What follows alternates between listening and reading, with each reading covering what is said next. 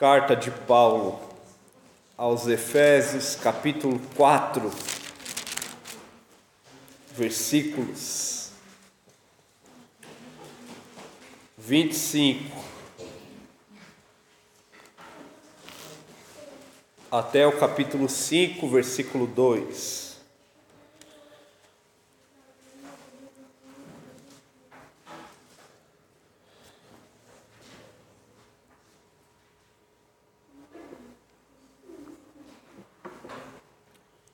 Assim nos diz a palavra do Senhor.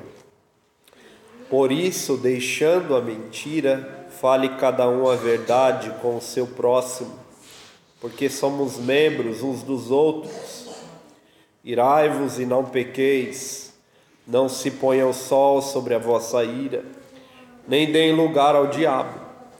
Aquele que furtava, não furte mais, antes trabalhe fazendo com as próprias mãos o que é bom para que tenha com que acudir ao necessitado. Não saia da vossa boca nenhuma palavra torpe, e sim unicamente a que for boa para a edificação, conforme a necessidade, e assim transmita graça aos que ouvem. E não entristeçais o Espírito de Deus, no qual fostes selados para o dia da redenção. Longe de vós toda a amargura e cólera, e ira, e gritaria, e blasfêmias, e bem assim toda malícia. Antes, sede uns para com os outros benignos, compassivos, perdoando-vos uns aos outros, como também Deus em Cristo vos perdoou. Sede, pois, imitadores de Deus, como filhos amados e andai em amor, como também Cristo nos amou e se entregou a si mesmo por nós, como oferta e sacrifício a Deus em aroma suave. Amém. Senhor, nós te agradecemos, ó Pai, por tua santíssima palavra. Te pedimos que o Senhor nos ajude e que o Senhor, ó Deus, nos fortaleça na compreensão daquilo que acabamos de ler e que o Senhor aplique esta palavra ao nosso coração por meio do teu Santo Espírito. Nós te pedimos, em nome de Jesus. Amém. Meus irmãos, nós na última semana nós aprendemos um pouco sobre a estrutura deste texto que Paulo é, expõe aos crentes da cidade de Éfeso. Paulo estava preocupado, queridos irmãos, com a vida prática daquela igreja, já que ele expôs que aqueles crentes foram eleitos na eternidade, que Cristo morreu por eles, dando a vida para a salvação daqueles irmãos já que aqueles irmãos foram vivificados no Senhor, porque eles estavam mortos em pecados e foram unidos em um só corpo, o corpo de Cristo, a igreja. E agora, a partir do capítulo 4, Paulo ele expõe a necessidade daqueles crentes viverem de acordo com aquilo que ele havia exposto de acordo com o propósito de Deus para a vida daqueles crentes. Por isso, o capítulo 4 ele começa dizendo: Rogo-vos, eu, o prisioneiro do Senhor, que andeis de modo digno da vocação a que fostes chamados. Andar de modo digno é tudo que vai é, aparecer nos versículos posteriores, a partir do versículo 2. E andar de modo digno, agora, à luz do texto que acabamos de ler, é andar em santidade, é andar naquilo que Paulo chama de despojamento né? e revestimento. É um andar que envolve o abandono de algumas práticas não condizentes mais com a nossa vida cristã e assumir práticas mais coerentes com a nossa fé. Esse é o andar cristão. Este é o viver cristão, e aqui Paulo ensina então como os crentes devem se despojar. Aquela, aquele ensino transmitido a partir do versículo 22 do capítulo 4. Ele diz que deveríamos nos despojar do velho homem que se corrompe segundo as concupiscências da carne e se revestirem, no versículo 24, do novo homem, criado segundo Deus e justiça e retidão procedentes da verdade. É muito importante, irmãos, que entendamos o que Paulo está ensinando aqui. Ele quer que os crentes assumam um novo estilo de vida. E na última semana eu até falei da dificuldade que temos de assumir novos hábitos. O hábito de uma dieta, por exemplo. Nós começamos com aquele hábito, mas é difícil permanecer nele ou o hábito de acordar tal horário todos os dias, ou ir dormir, que é ainda mais difícil, ir dormir em, em, em um determinado horário todos os dias. Nós vimos isso e aprendemos que esses hábitos eles são difíceis de serem é, encarnados, né? assumidos. E agora aqui, irmãos, Paulo, ele expõe para os crentes não um simples hábito, mas algo que deve ser vivido na, na, no estilo dos crentes, algo que deve fazer parte da vida dos crentes. Nós já vimos que Paulo ensina, nós fomos até o versículo 28. Paulo fala que os crentes devem abandonar a mentira e falar a verdade.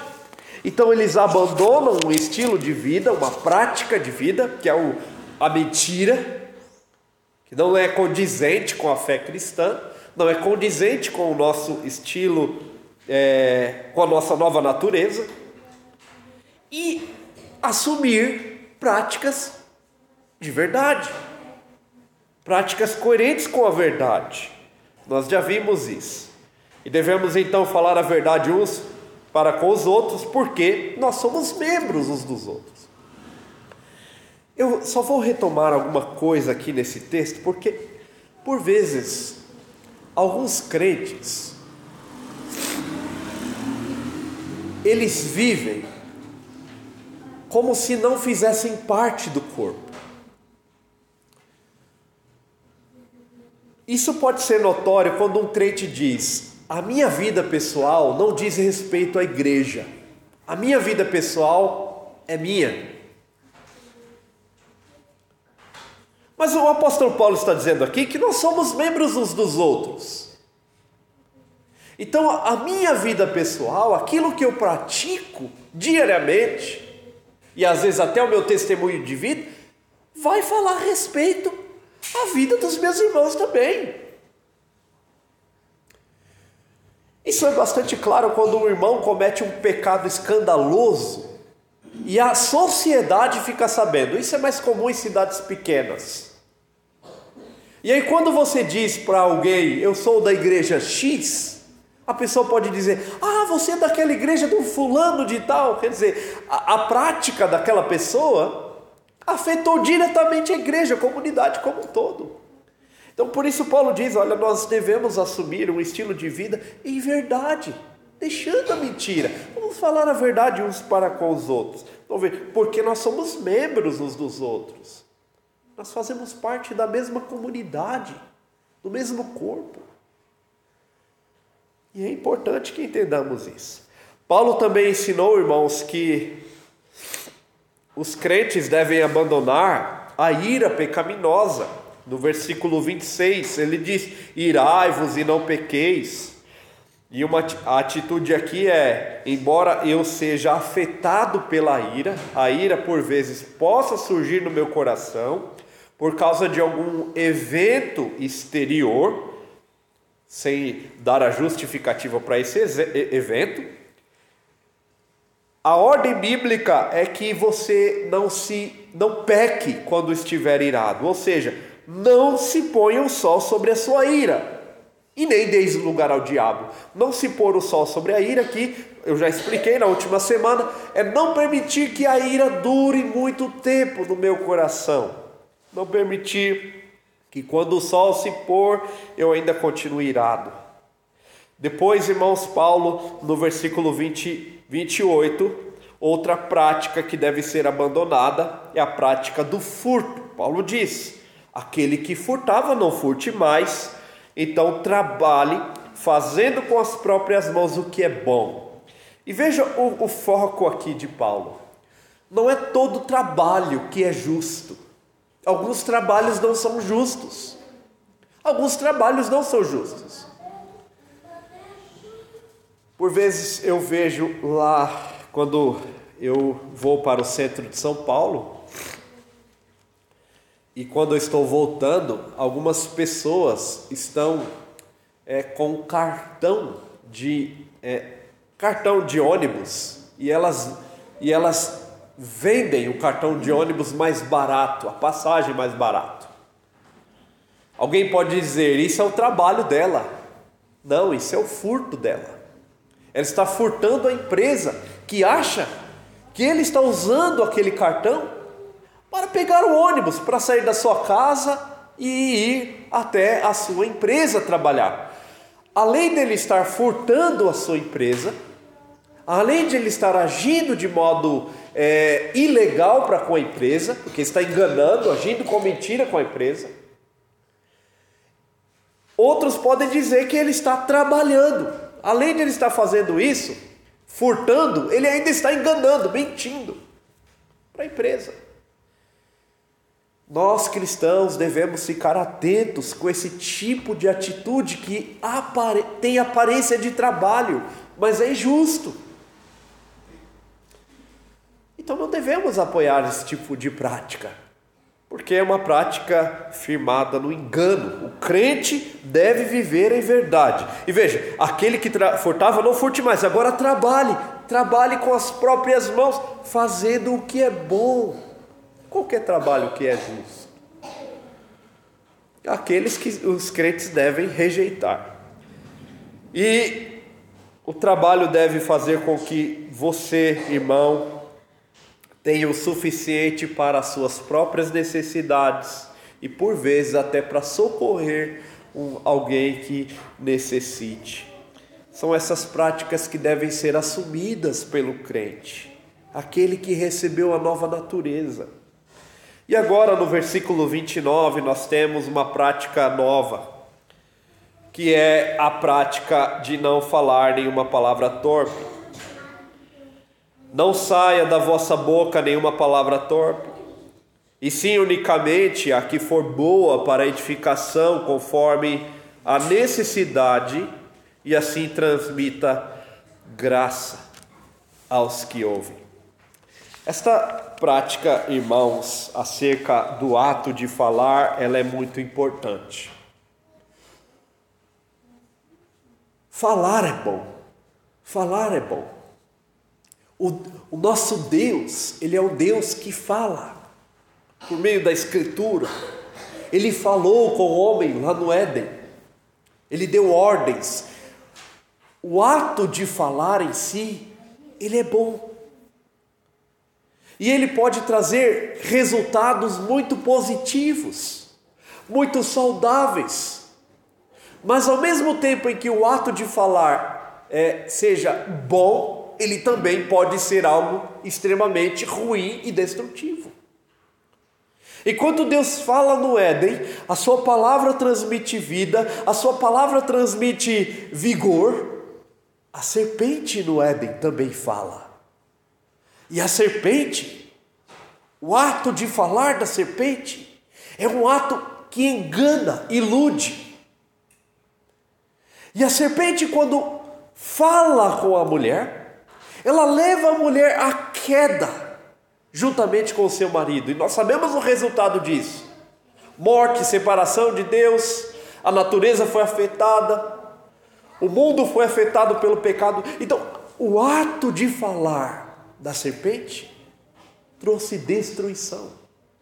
Por isso que a Bíblia diz que em Provérbios que sobre a língua estão o poder da vida e o poder da morte. Isso significa que as nossas palavras, elas podem ter um efeito que traz vida àqueles que estão sem esperança, aqueles que estão abatidos, aqueles que estão entristecidos. A nossa palavra pode reanimar essas pessoas. Por isso que Paulo, eu vou começar daqui, Paulo diz, né? É, que as suas palavras elas sejam boas para edificação. Eu devo falar aquilo que edifica, aquilo que é bom. Então as palavras têm esse poder de dar vida, de trazer vigor, né? Mas o que Paulo proíbe aqui, primariamente, é a palavra torpe. Essa palavra, ela tem o sentido, e podia ser traduzida assim como algo deteriorado, algo estragado, apodrecido. Esse é o sentido da palavra torpe aqui algo que seja apodrecido, deteriorado, não, não é, conservado, inutilizável. E nós sabemos isso, irmãos, quando nós deixamos algum alimento. Eu não sei se já aconteceu isso com vocês, de deixar algum alimento fora da geladeira durante algum tempo. No dia de calor, quando você deixa o feijão, as irmãs aqui sabem, deixa o feijão fora da geladeira. O que acontece? E você sai, e aquele dia quente, e aí você fica um ou dois dias fora e volta, o feijão está lá em cima do fogão. Está estragado. Cheira mal. Apodreceu. Está inutilizável. Não não se pode comer. Deve jogar fora. E é isso que Paulo aqui, meus irmãos, ele, ele, ele ensina. Não saia da vossa boca esse tipo de palavreado, um palavreado estragado, deteriorado, apodrecido. Não saia da, da sua boca palavras que destroem, palavras que, que que afetam de modo negativo aquele que ouve, aquele que escuta. E Paulo ensina: saia da boca de vocês somente aquilo que for bom para edificação. Aquilo que é bom para edificar. É ter a consciência de que a minha palavra ela pode desanimar, ela pode abater, ela pode entristecer, ela pode ferir uma pessoa ao ponto dela ficar totalmente desesperançosa. Enquanto que quando a minha palavra ela é uma palavra alicerçada na verdade, alicerçada nas escrituras, ela pode edificar. Por isso que Paulo diz: fale somente aquilo que é bom para edificação, e veja, conforme a necessidade de cada um. É saber a hora certa de falar e saber o que falar.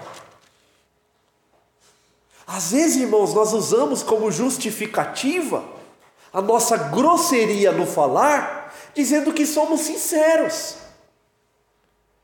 Nem sempre aquilo que pode ser falado deve ser falado naquele momento. Às vezes é melhor a gente morder a língua né? do que falar e causar alguma destruição, alguma, alguma a ruína de outra pessoa. Às vezes, irmãos, é mais sábio esperar. Nem sempre falar com sinceridade é o falar que edifica. É isso que Paulo diz aqui, que o seu falar seja, não seja um falar podre, que o seu falar não seja um falar estragado, que o seu falar seja um falar que edifica. E edifica onde? Na verdade, na palavra. Pastor, isso significa que quando eu ver o meu irmão em pecado eu não posso falar com ele? Não. Você deve falar com ele. Se o seu irmão for cometido em pecado, como diz a Escritura, você deve ir a ele, repreendê-lo, mas em amor. Aí está. Como, como eu vou falar com este irmão que foi que eu encontrei em pecado? o meu falar vai edificar ele e fazê-lo se afastar do pecado, ou o meu falar vai abatê-lo, vai trazer desânimo a este irmão. Por isso que Paulo diz que o seu falar seja um falar bom para edificação e que ele transmita graça aos que ouvem. Que ele transmita graça àquela pessoa que está ouvindo o seu falar, aquela que estava sem esperança, que agora ela, ela se encontra totalmente animada, cheia de esperança, que o seu, o seu falar seja um falar assim, que transmite graça, esperança, alegria, paz àquele que ouve. Porque se não fizermos assim, irmãos, no versículo 30, veja, e não entristeçais o Espírito de Deus, no qual fostes selados para o dia da redenção. A nossa prática, ela pode entristecer o Espírito de Deus. E Paulo está fazendo referência a um texto de Isaías 63, 10. Quando diz que o povo de Israel, endurecido no pecado, rebelde, entristeceu o Espírito Santo. Paulo quer que os crentes entendam que se vocês viverem uma vida de mentira, uma vida de ira pecaminosa, uma vida de furto, uma vida em que o falar é um falar destrutivo, não é um falar que edifica, vocês vão entristecer o Espírito Santo. Isso vai mostrar como vocês estão endurecidos no pecado, endurecidos, com o coração endurecidos no pecado, incapazes de ouvir a voz do Espírito Santo corrigindo vocês. Devemos ser sensíveis ao Espírito Santo que fala por intermédio da palavra, dizendo: não falem a mentira, não se irem pecaminosamente, não continuem furtando, não saia da boca de vocês palavras torpes. Não entristeçam esse espírito que selou vocês para o dia da redenção. E a ideia de selo aqui é bastante interessante porque Todos nós temos o Espírito Santo, todos aqueles que foram regenerados, que ouviram a palavra da verdade, que creram na palavra da verdade, eles têm o Espírito Santo. Eles foram selados. E nós sabemos, né? Hoje não, mas antigamente, há uns 10 anos, nós escrevíamos cartas. Os irmãos aqui, acredito que já tenham escrito cartas para parentes distantes, né? E nós escrevíamos cartas. E aí íamos até o correio, né? E tinha lá no correio aquele aquele, aquele pincelzinho com cola, né? Aquele pincelzinho para você colar e fechar a carta bem certinha. E aí depois você tinha que comprar o selo. Se você colocasse a carta ali sem o selo, ela não chegaria. Então você precisava colocar aquele selo que custava barato na época, cinco centavos. Depois foi para 50 e assim foi, né? Hoje o selo não é mais 5 centavos, evidentemente, mas eu, eu lembro que na época eu pagava bem baratinho no selo, comprava uma quantidade grande de selo e aí selava as cartas e enviava as cartas. Antigamente as crianças menores que assistiam aqueles programas de TV e tinha que enviar carta, então o pai já comprava uma quantidade grande de selo. Né? O selo era a garantia que a carta ia chegar no destino final. E Paulo aqui usa esse termo: vocês foram selados com o Espírito Santo, como garantia de que vocês vão chegar no destino final, na eternidade. A garantia que vocês foram selados.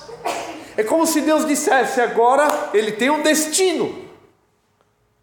E o destino é a vida eterna com Deus. Por isso o Espírito Santo nos foi dado como selo. E a partir, irmãos, do versículo, do versículo 31 até o vers, capítulo 5, versículo 2, Paulo vai reforçar ainda mais a ideia de que os crentes devem abandonar uma série de práticas. Vejam no versículo 31. Longe de vós. É assim que ele começa no versículo 31. É como se ele desse um, uma ênfase ainda maior. Eu já falei para vocês é, é, deixarem a mentira, eu já falei para vocês irarem e não pecarem, já, já ensinei vocês a não furtarem, já ensinei vocês a não, não falarem palavras torpes, já ensinei, e agora eu quero que vocês fiquem longe. A ideia aqui é carreguem para longe de vocês levem para longe de vocês, longe, distante. E aí, Paulo vai falar uma série de práticas que afetam diretamente o nosso relacionamento uns com os outros. Seja um relacionamento eclesiástico, que é o que Paulo está focando aqui, mas também um relacionamento familiar, um relacionamento numa empresa, qualquer relacionamento é afetado por estas práticas que Paulo diz, deve ser levada para longe de vocês. E aí Paulo descreve toda amargura. Meus irmãos, essa amargura, ela nasce de um coração indisposto a bons relacionamentos, é aquele coração. A palavra amargura também dá, dá, traz aquele sentido de algo amargo, algo que é praticamente indigesto. Né? Nós podemos pensar aqui em algo bastante amargo, um remédio bastante amargo, né? todo mundo gosta de tomar, que é o dipirona em gotas. Quanto mais gotas, melhor, né? mais amargo, né? Mas, geralmente as pessoas que tomam dipirona em gotas, elas já tomam com algum doce ao lado, né? Para sentir o menos possível aquele amargor. Quando Paulo diz, longe de vós toda amargura, ele quer dizer que o coração de vocês não seja um coração tomado por esse amargor pecaminoso, que vai impedir vocês a terem um bom relacionamento fraternal. Sabe onde nasce esse, esse, essa amargura? Nasce na indisposição de perdoar. Quando a gente deixa um, um, uma, uma ofensa bem guardadinha, bem reservadinha no nosso coração, e ela está se tornando amargura, ela está criando raízes do nosso coração. E toda vez que a gente lembra daquela ofensa, a gente sente o amargor nos lábios, porque ela amarga. Toda vez que a gente lembra aquela ofensa, a nossa disposição mental, ela, ela se volta a um coração bastante irado, iracundo. Por isso Paulo diz: longe de vós toda amargura, e ele diz: toda cólera e ira e gritaria e blasfêmia e assim toda malícia. Quer dizer, todas essas atitudes, irmãos, elas afetam diretamente o relacionamento. A amargura, ela vai gerar aquela cólera. Ela vai gerar aquela aquele ódio, né? Cólera aqui é o ódio que vai gerar a ira. E que a ira vai gerar gritarias. Por que, que, por que, que uma pessoa de repente, do nada, ela explode em gritarias? Porque lá no coração dela, ela já tinha uma amargura bem guardadinha. E aquela amargura foi brotando e foi virando uma cólera, e depois a pessoa fica irada com alguma atitude, e aí a gritaria surge. E aí nós temos os pecados da fala, gritaria, e aí as blasfêmias, palavras que nunca deveriam ser ditas elas surgem. E a malícia é a manifestação final, a maldade da malícia é a manifestação final, então, destas atitudes. Parece que Paulo quis que essas atitudes fossem entendidas de modo conjunto. E o que eu devo fazer no lugar dessas atitudes? Veja no versículo 32. Ao contrário disso, sede uns para com os outros benignos. Quer dizer, hajam em bondade, sejam compassivos, quer dizer, se atentem às necessidades dos outros, sede uns para com os outros, perdoadores, perdoando-vos uns aos outros. E aqui Paulo, meus irmãos, ele dá ele, ele foca como deve ser esse perdão. Perdoando-vos uns aos outros, como também Deus em Cristo vos perdoou. Meus irmãos, que coisa impressionante é esse ensino de Paulo. Porque por vezes nós temos dificuldade de perdoar algumas pessoas e dizemos: ah, esse pecado já foi demais, essa ofensa já foi demais, aí foi longe demais. Mas Paulo diz que nos nossos relacionamentos cristãos nós devemos perdoar como Deus nos perdoou em Cristo. É um perdão que é difícil até de encontrar alguma comparação. Talvez a comparação do amor de uma mãe para com o seu filho. E é bastante interessante em ver como a mãe e o pai eles têm dificuldade de guardar algum pecado cometido por um filho, seja ele qual for. A mãe não carrega aquele ódio, geralmente não. Ela perdoa. Nos nossos relacionamentos cristãos, nós devemos perdoar como Deus em Cristo nos perdoa. Irmãos, isso é difícil, eu reconheço. Eu sei que por vezes nós temos dificuldade de perdoar porque o nosso coração ele pode ser extremamente ferido. Nós podemos ser profundamente atingidos por algum pecado. Mas meus irmãos, nós precisamos seguir o bom exemplo de Cristo, de Deus e nos perdoar como Cristo nos perdoou. Paulo finaliza dizendo no versículo 5, no versículo 1 do capítulo 5: Sede pois imitadores de Deus como filhos amados, e andai em amor. Como também Cristo nos amou e se entregou a si mesmo por nós, como oferta e sacrifício a Deus em aroma suave. Vejam, irmãos, a palavra imitadores aqui é bastante interessante. É uma palavra grega, de onde vem a nossa palavra mímica. A palavra mímica dá origem a uma série de brincadeiras, né? A brincadeira da mímica, por exemplo. As pessoas devem imitar o mais próximo possível aquele, aquele aquela pessoa ou algo que ela deve imitar, né? E aí o grupo que acerta é o grupo que sai na frente, ele ganha. Mímica é a palavra grega mimitai, aqui no versículo 1 do capítulo 5. Nós temos um padrão que devemos seguir e este padrão é Deus, o nosso Pai. Jesus falou: sede perfeitos como perfeito é o vosso Pai Celestial. Nós vamos tentar nos aproximar o máximo possível do nosso Pai. Quando um filho vê e observa o pai, todo pai já deve ter passado por isso, principalmente os pais que usam gravata, né? Os pais que usam gravata, toda hora estão colocando uma gravata, e daqui a pouco vem o filho com a gravata Olha, pai, coloquei a gravata. Né? Lá em casa é assim. Até Elisa já quis colocar as minhas gravatas. Porque eles, eles estão observando uma, uma série de comportamentos e eles querem imitar aquele comportamento.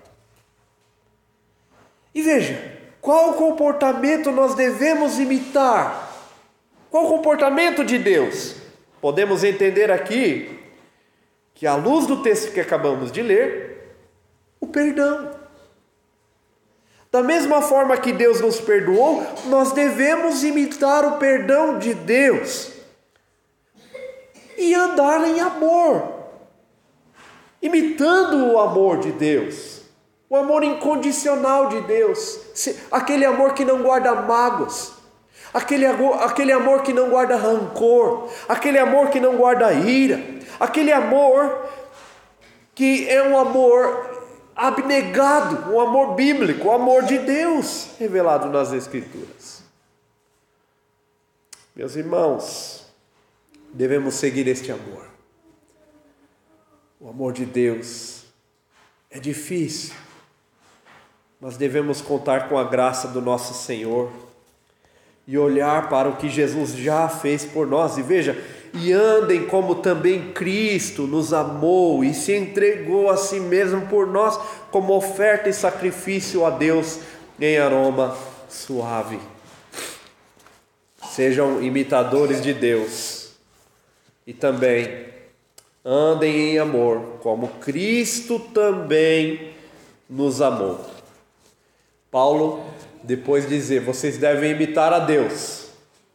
E agora ele diz: vocês devem andar em amor como Cristo andou, a ponto de se entregar, a ponto de dar a sua própria vida por nós, a ponto de, se oferecer a Deus em sacrifício, em aroma suave. Aqui Paulo está se referindo, muito provavelmente, à oferta queimada, o holocausto. Cristo se ofereceu o seu corpo, a sua vida, tudo que ele tinha, ele se ofereceu a Deus. E por vezes, irmãos, quão difícil é nos oferecer a Deus em amor, amando uns aos outros. A nossa vida também deve refletir esse amor. O amor de Cristo revelado na cruz e na sua vida por nós. Se você, querido irmão, tem tido dificuldades em praticar este amor. Essa dificuldade é porque você é um crente pecador. Por isso, às vezes, é tão difícil perdoar. Por isso, às vezes, é tão difícil não ficar amargurado. Por isso, às vezes, é tão difícil não ficar irado. É porque nós somos pecadores. Nós pecamos. Mas a palavra de Deus nesta manhã, ela te exorta a não continuar vivendo assim. A palavra de Deus te exorta nesta manhã a se voltar para Cristo e a olhar para Deus, o amor de Deus revelado por você e seguir este amor e a andar de acordo com o amor de Cristo, com a vida, com a vida de Cristo. É assim que você deve andar. Clame a Deus, peça a Deus que Ele te ajude a viver firmado neste amor, no amor do Pai e no amor do Filho. Que você possa seguir este amor, o amor do Pai, o amor que perdoa, e o amor do Filho, aquele amor que se entrega, aquele amor que se oferece ao outro. Que você siga firmado na graça, este amor no relacionamento cristão. Essa é a forma como Deus, é, esta, este é o modo como poderemos agradar a Deus de modo bíblico, de modo fiel, seguindo o amor do Pai e o amor do Filho. Amém. Vamos orar, irmãos, neste momento.